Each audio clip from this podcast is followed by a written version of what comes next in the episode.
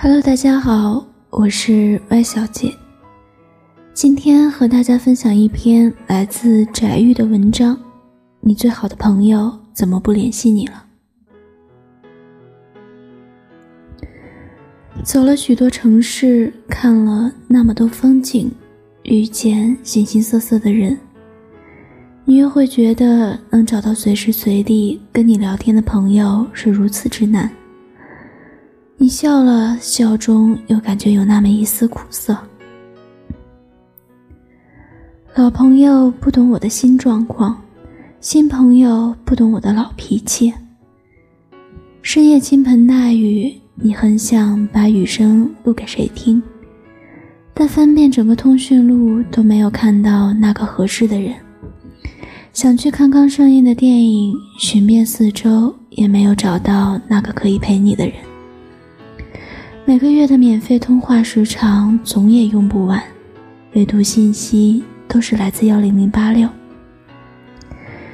开着 QQ，更多的只是习惯，而不是为了和谁聊天。即使微信里躺着几百个好友，你发一条朋友圈，还是那些熟悉的赞。你不得不去面对身边的朋友越来越少的事实，而你也习惯了和孤独作伴。到了某个阶段，朋友越走越远的这件事，其实是你自己选择的。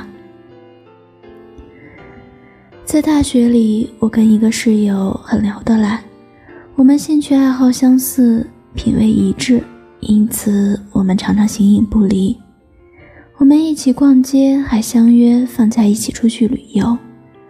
后来毕业，我们选择了不同的行业，生活在不同的城市。他每天出差要飞来飞去，至于我那时候忙着采访，每天加班赶稿，周末也不休息。毕业第一年，我们抽空聚了一次，他跟我聊我听不懂的投资，我跟他畅谈他不感兴趣的媒体。那一刻，我隐约觉得我们之间的距离正变得越来越大。第二年，我们没有见面，只是偶尔还会在微信上互相寒暄，缅怀过去。毕业第三年，我们只会在对方的朋友圈里点个赞，连留个言都要小心翼翼想半天。而如今，我们似乎非常有默契的，都不再随意玩笑，不再刻意寒暄，一切都那么悄无声息的分开。连真正告别的仪式都没有，却害怕突然的问候都变成打扰。突然想起毕业典礼那天，老师语重心长地跟我们说：“好好珍惜这一刻，毕业后很多人这辈子都不会再见。更多时候，两个人因为道路不同失去交集，渐行渐远。”在十几岁的时候，和一个人做朋友的初衷很简单，无非就是因为我们一起上课、吃饭、去逛街，可以和彼此分享各自的小秘密，不管是风吹日晒，也要在一起胡闹，每天形影不离，深夜互诉衷肠。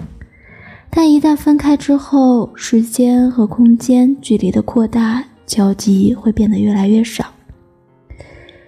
即使见面能谈起来的，也都是过去，因为我们之间根本没有未来。